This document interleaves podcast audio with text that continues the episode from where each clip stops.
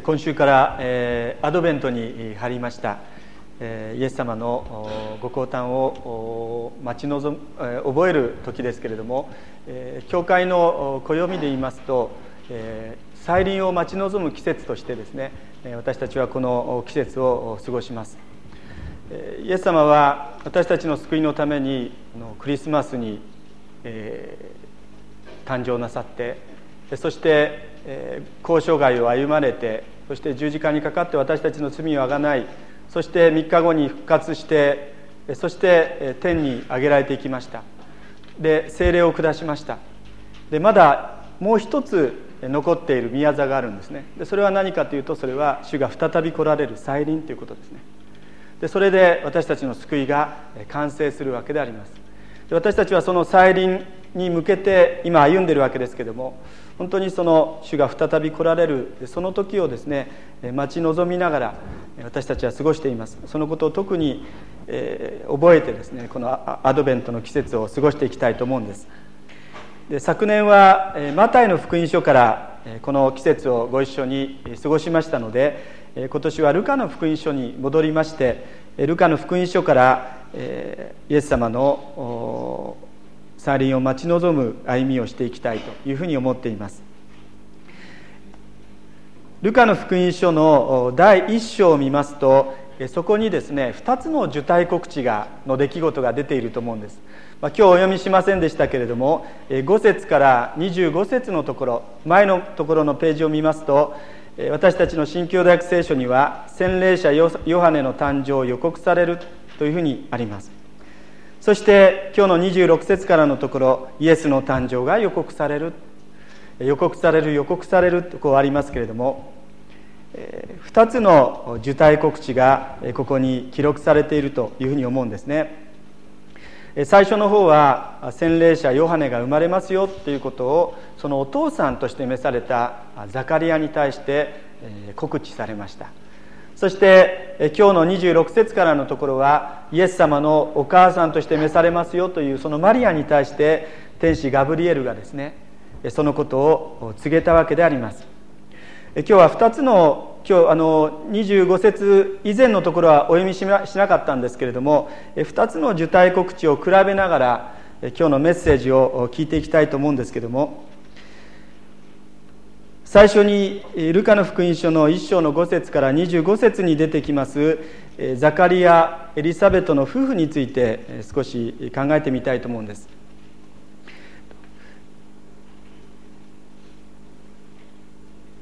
この2人の、まあ、ザカリアとエリザベトの夫婦、えー、子供が与えられるようにと、まあ、ずっと祈ってきた夫婦であることが分かります。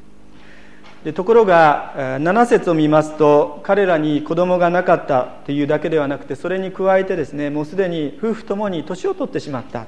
子を産む年齢を超えていたという現実がありました。ですからもう子供が与えられるということについてはもう遠の昔にですねあの諦めていたんだと思うんです。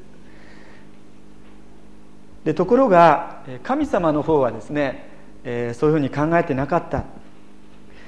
今まで神様が休んでおられたんでしょうか？神様が休んでおられるなと思うことが私たちにもあるわけですけども祈りが聞かれないということがあるんですけどもそうした質問に対してイエス様はですねある時私の父は今もなお働いておられるだから私も働くっていうふうにおっしゃったんです。神様は働いておられる私たちが休んでいる間もですね自然界を支えておられる。そして私たちはその神様が作られた世界の中で恵みをいただきながらこうやって日々暮らしているわけですけれども。ですから先週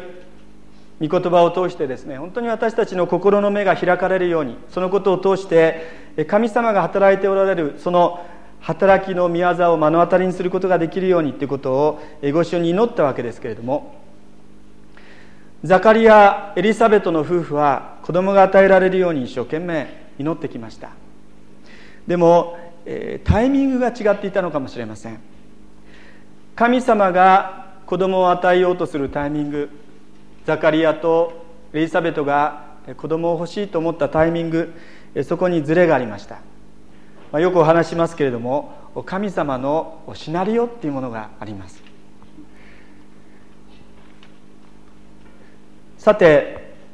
この蜜毛を受けた時ザカリアはどこにいたかといいますと神殿で仕える働きに選ばれていたんです。これはいろいろ調べてみますと本当に光栄な仕事でした。祭司として一生に一度あるかないか。年老いたザカリアはですねもう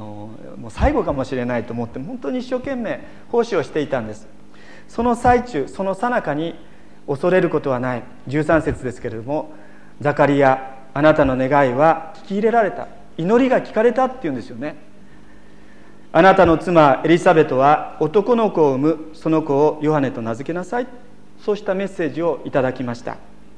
まさにザカリアに対する受胎告知であります。でこれに対してザカリアは何と言ったか皆さんよくご存知ですけれども何によって私はそれを知ることができるでしょうか。私は老人ですし妻も年を取ってます。ってこう答えたというんですね。天使の言葉によりますとあなたの願いは聞き入れられたってこういうふうにあるんです。つまりザカリアとエリザベトはですね心を合わせて子供が与えられますように子供が与えられますように子供を与えてください。そうした祈りを何年も何年も何回も何回も捧げていたんですけどもその祈りがザカリア・エリザベトが願っていたような形で実現しなかったんですが今まさにその願いが聞かれた。その祈りが実現しようとしている。ところがその時ですねザカリアはその言葉の意味を受け止めることができなかったわけであります。さてその出来事の半年後今日の26節を見ますと6ヶ月目にってありますがザカリアのところに天使が行ったその後6ヶ月後ですね。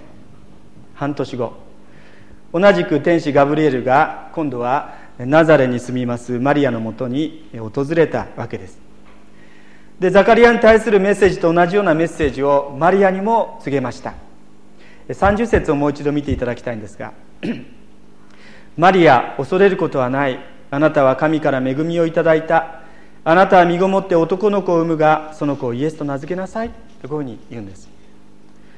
でこの蜜毛を聞かされたマリアの方もですね先ほどのザカリアと同じようにどうしてそんなことがありえましょうか。私は男の人を知りませんのにっていうふうに答えました。6ヶ月前のザカリアに対する受胎告知とそしてマリアに対する受胎告知。2つの受胎告知なんですけども少し比較して考えてみたいと思うんですが共通していることがあると思うんです。それは何かというと常識からして起こりえないことが起こりますよっていうふうに告げられたっていうことですね。片方は老人が身ごもる。片方は乙女が身ごもるっていう出来事であります。どんなに頭をひねって考えてもですね私たちの常識理解をはるかに超えた出来事なんですね。それが共通していました。でこの2つの受胎告知に違う点もあるなと思ったんです。その1つ目は何か。それは天使から告げられたメッセージに対するザカリアそしてマリアの応答の違いっていうものがあると思うんです。18節今日お読みしませんでしたが18節のところにザカリアの言葉が出てるんですね。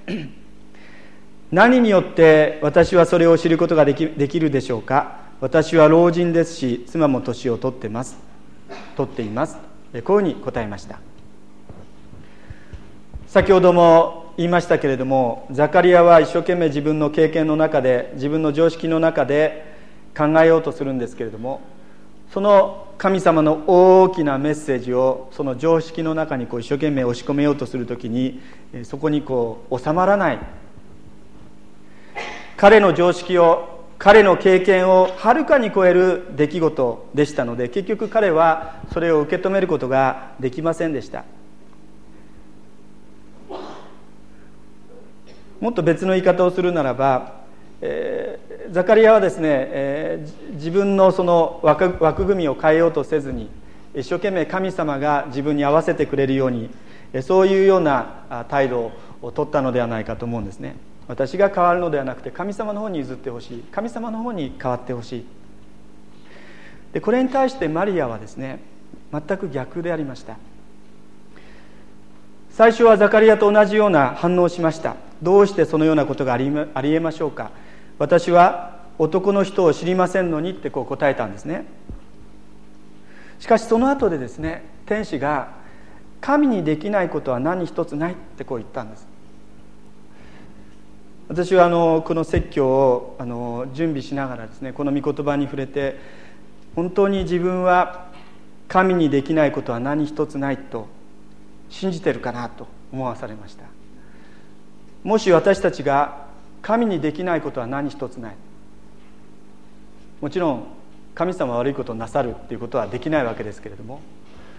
良い神がいいことをなさる時神にできないことは何一つない。私たちがもしそのことを本当に心から信じた時に私たちの生き方私たちの心ってどうに変わるだろうか。思い悩むなと思い悩むなとですねイエス様は言われました。あなたの髪の毛全部数えてくれている。あの空のトイレよりもですねあなたは優れたものじゃないか。思い悩むなと言われた。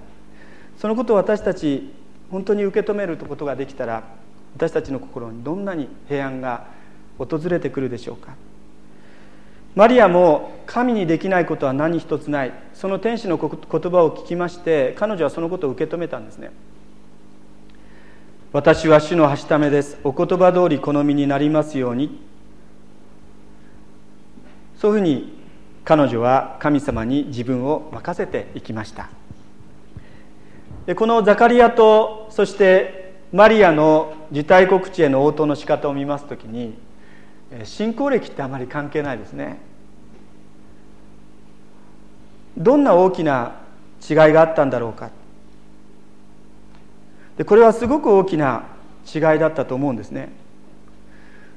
でそれだけでしょうか。実はここにもう一つ大きな違いがあったように思います。でそれは子供を宿した結果ザカリアとエリザベトの方はそれは喜ばしいプラスの出来事として受け止められたと思うんですね。そういうことを本人たちが願ってたわけですから。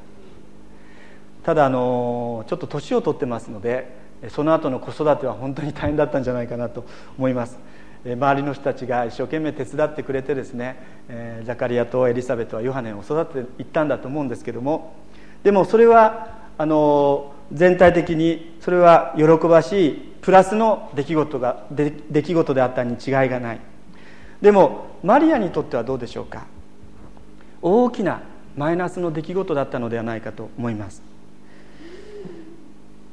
冒頭でお話しましたけれどもザカリアとエリザベトの場合彼らが彼らの長年の祈りの課題でしたね。でこの時点で祈ったことすら忘れていた。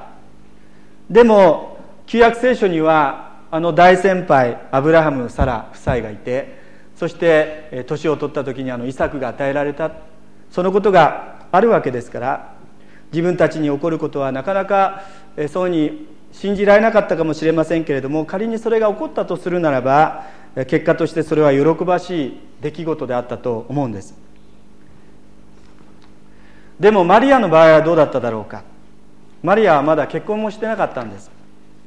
ですから妊娠したとなればこれは大変なことです。身の危険を冒すことですね。婚約者のヨセフと相談したかったかもしれない。でもそういう時間もありませんでした。ヨセフが分かってくれるかどうかその保証は何もありませんでした。ですからマリアの場合は嬉しい喜ばしい出来事ではなくて大迷惑むしろ彼女の一生を左右するような大きなマイナスな出来事と思えたに違いありません。そこに大きな違いがあったと思うんですね。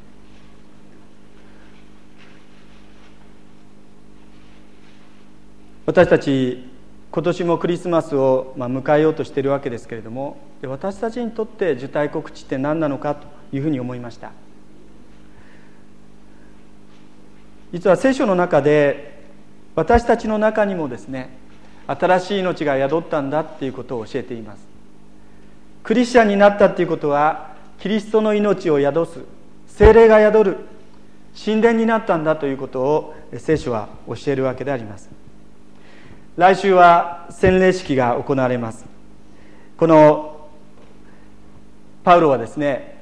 精霊で勝因を押されたというふうにエフェソの信徒に向けて語りましたけれども精霊で勝因が押される勝因というのはこのブランドっていうこう焼き印のことですけどもジュッと。精霊印になるっていうことですけどもその印を印がまあ洗礼を受けるっていうことですね。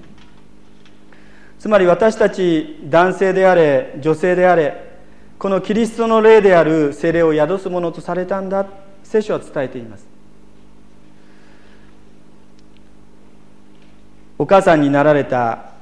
経験のある方々はご自分のお腹の中に自分とは違う命が宿ってですねだんだんお腹が膨らむ命の宿る経験をそれこそ身をもって経験しておられるわけです。私も結あの結婚した後あのお腹が膨らむという経験をしましたけどもそれはあの受胎告知じゃなくて単なる肥満ですけどもあの聖書によるとですね私たち一人一人はクリスチャンになることによって新しい命をいただくっていうんですね。新しい命をいただく。ですからある意味で私たちもマリアと同じようにキリストを受胎する恵みに預かったということですね。キリストを受胎する恵みに預かった。時が満ちてマリアは男の子を産んだんです。イエス様を産みました。普通子供が生まれる前にはいろいろと準備をするわけです。あの服を備えたりとかどこに寝かせようかとかそのスペースを確保しなければいけません。私たちの一番上の娘が生まれた時はあの進学校の一室でしたけどもやっぱ生まれる前はですねいろいろとこう準備をしましたね。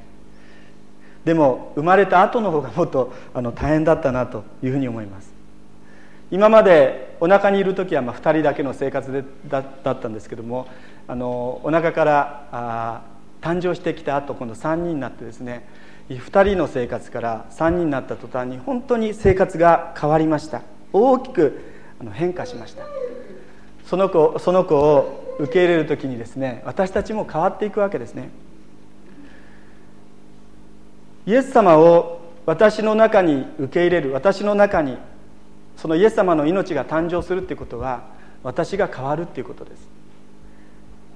来週の洗礼式に5つある質問のうちの1つにこういう質問があるんですがあなたは罪を悔い改めイエス・キリストを救い主そして主として信じて洗礼を受けることを心から願いますか？と聞くわけです。イエス様を救い主だけではなくて人生の主として受け入れそして洗礼を受けることを心から願いますか？皆さんの中には「いやそんなことあったっけ?」ってあの思われる方もありますけどもあるかもしれませんけども皆さん「はい」と言ってですねあの洗礼を受けられたんです皆さんにとってイエス様は皆さんの人生を導く主人ですねただ単に救い主とだけ尋ねずにですね主主と主と信じることを信じますかと尋ねる。そしてそのことを告白して、まあ、洗礼を受けるわけであります。つまりキリストを信じるキリストが私たちの生活の中に私たちのうちに誕生されるっていうことは私たちの人生の主人が私たちのうちに私たちの家族に人間関係に夫婦の間に私たちの家族の中にやってこられたっていうことを意味するわけですね。ですから当然クリスチャンになったら変化が起こります。もし変化がなかったらちょっとお話したいなと思いますけども あの少しご相談したいなと思いますが必ず変わります。私たちの神様は生きて働いておられるので何が起こるかっていうと聖書の言葉を通して私たちの生活に口を挟んでこられるんです、まあ、口を挟むって言うと変な言い方ですけどもでも現実にそういうふうに感じることがあります。聖書を読んでてですね示されることがあるわけです。でそのことをちょっと置いといて 私の願いを一生懸命神様に祈るんですけどもでも祈っててもですねこうぴったり噛み合わない。神様が私にボールを投げていてそのボールが私のところに残ってますのでこのことに対して応答しないとですね次のステージに私たち導かれないんですね。でそのようにして御言葉を通して私たちの生活にかかってこられようとする。それがイエス様が私のうちに誕生したっていうことなんです。あるクリスチャンがですねこんなことを言ってました。クリスマスを迎えるということは私たちが主イエス・キリストにあって変わらなければならないこと変えられなければならないことを新たに思い起こし私たちの生き方やこの世界に対する私たちの関係を見つめ直すことにつながっているっていうふうに言いました。赤ちゃんが誕生すると当然そこに変化が起こるように私たち自身が変わらないとその子を育てることができないように私たちもイエス様が誕生することによって私たち自身のライフスタイル時間の使い方いろんなことが変わっていかないとですねキリストを人生の主として従うことができないということなんですね。来週の洗礼式の後皆さんここに出ていただいてみんなからこう祝福の握手を受けます、えー、人生であんだけ握手されるのはあの他にない機会がないぐらい本当に大勢の人たちから祝福されるわけですね。私もあの転入会でここで来た時に本当に大勢の人たちが講座協会の皆さんが温かく受け受け入れてくれました。そして祝福してくださるわけです。でもその後ですねどうなるかというと一人一人は普段の生活に帰っていかれるわけです。祝福する方はみんな帰られて結局お客様は帰っていってそして自分とイエス様が残るわけであります。マリアの場合もそうでした。受胎告知の後天使は帰っていったんです。その後10ヶ月間月が満ちてイエス様を出産出産した後羊飼いたちが訪ねてきました。ちょっと臭い羊の匂いをする人たちが訪ねてきました。そしてなんかものすごいことを言ってそして喜んでそしてまた帰ってきました。しばらくしたらですね今度は3人の博士たちがこの黄金入魂持つ役を持って訪ねてきたんです。そしてこれまた不思議なことを言ってそして帰ってきました。神殿にイエス様を連れて行くとそこでものすごい感動したシメオンと出会いました。アンナとも出会いました。そこでまた不思議なことを言われてそして彼らはマリアとヨセフとイエス様から去っていきました。お客様は帰っていく。後に残るのはお客様ではない。親であり家族であり子供に責任を負う私たち一人一人であります。生まれてきた子に責任を負う人とそして直接責任を負わない人たちがいます。負わない人たちは、まあ、お客様ですね私たち私の人生。私たちはこのキリストを主として迎えた者たちキリストをうちに宿す者として迎えた者たち。パウロはガラテヤの信徒に宛てた手紙の中でこんなことを言いました。私の子供たちキリストがあなた方のうちに形作られるまで私はもう一度あなた方を産もうと苦しんでいます。ってこう言いました。私たちイエス様の命をいただいた。その命が本当に内側に大きくなるように。私たち一人一人がキリストにいた私たちへと導かれていくように。でそのような意味でですね私たちもキリストを宿した者同士であるっていうことをこのアドベントの季節もう一度受け止めたいなと思うんです。イエス様を受け入れた結果マリアの生活は大きく変わりました。でもイエス様を受け入れた結果マリアの生活はものすごく祝福されたんです。私たちもイエス様を受け入れた結果私たちの生活は大きく変わるかもしれない。こんなことが起こるのと思うことがあるかもしれません。でもそれが神様が私のために私たちのために備えてくださった祝福の道であるということを受け止めてですねこのお方に従い続けていきたいと願います。お祈りをいたします。